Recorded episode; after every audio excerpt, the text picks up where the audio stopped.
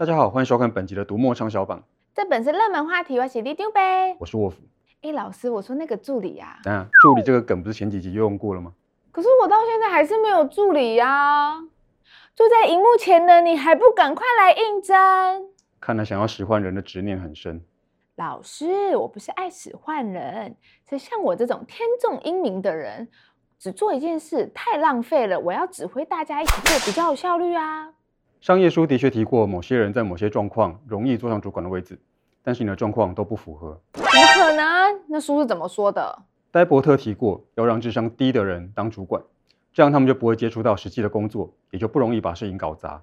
哎呦，老师，你不要以为我不知道，戴伯特是搞笑漫画，不要用这种东西来安慰我。戴伯特虽然对企业有很多嘲讽，但大多源自某些不合理的现况。也就是说，他或许搞笑，但是嘲讽的目标并不是虚构的。不过，也有正经的、经典的商管书提过企业内部升职的问题，例如彼得原理，就揭露了企业当中充满了无能人物的原因。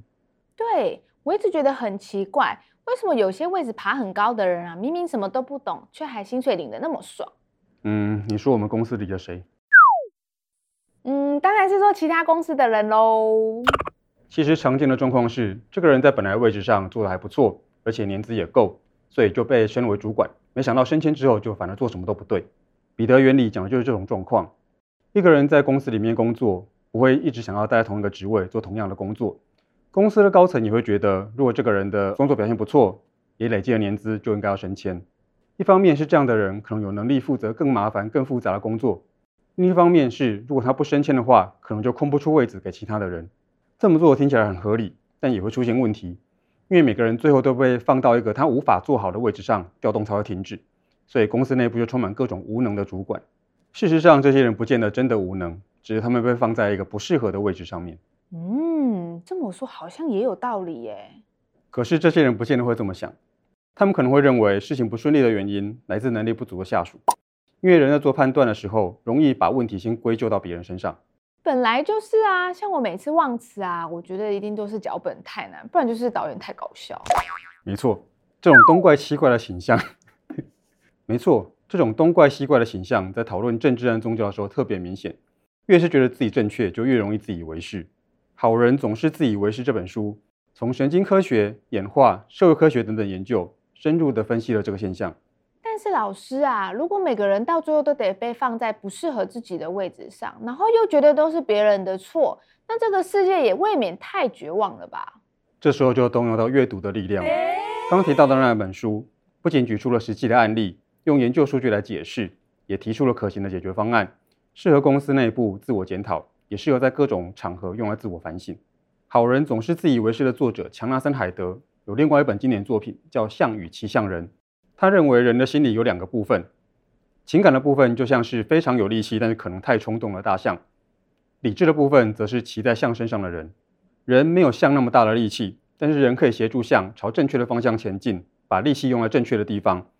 象与骑象人好好的配合，不但可以做出正确的决策，也可以增加心理的幸福感。是哦，但是老师啊，我的幸福感来自于什么都要争到赢。有没有那种不用吵到面红耳赤，可以美美的打趴对方的方法？诶，那你要读的应该是顶尖名校必修的理性谈判课。其实谈判不见得每次都是为了赢，大多数时候是要替彼此找到最合适的合作方式。所以怎么让谈判朝这个目标推进，那就很重要。不管人家就是想赢，所以你根本就不是要谈判或讨论，你只是喜欢吵架嘛。这回的畅销榜没有教人吵架必胜的秘籍。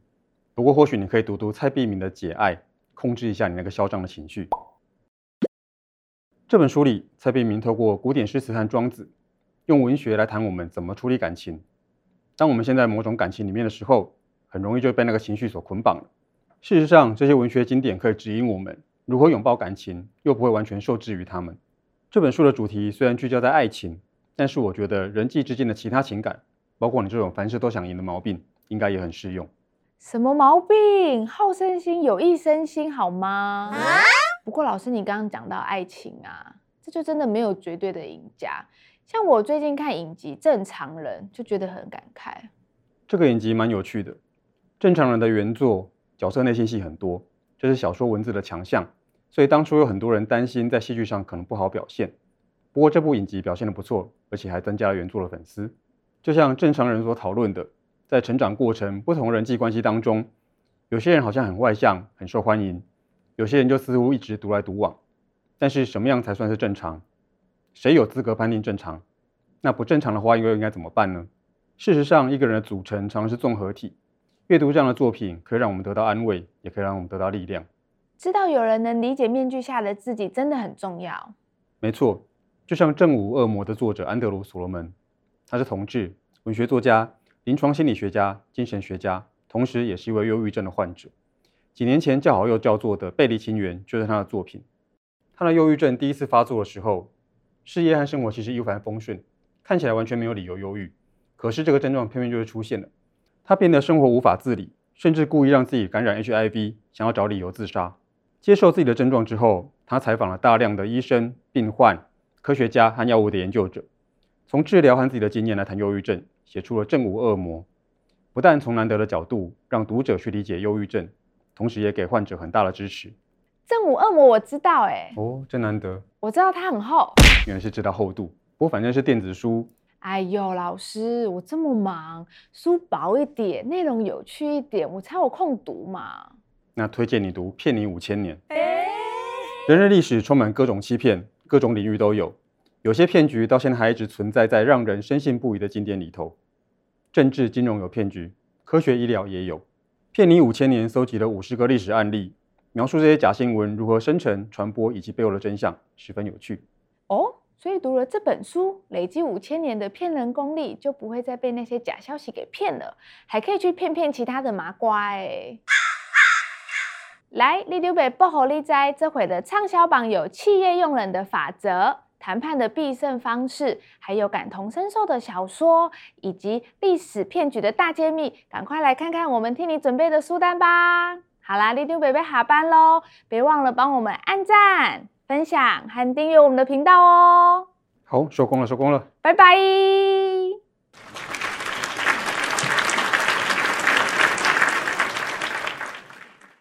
哎、欸，老师，你真的是岔题王哎！我明明要抱怨我没有助理，结果又被你带开话题。因为你这么聪明，不适合当主管。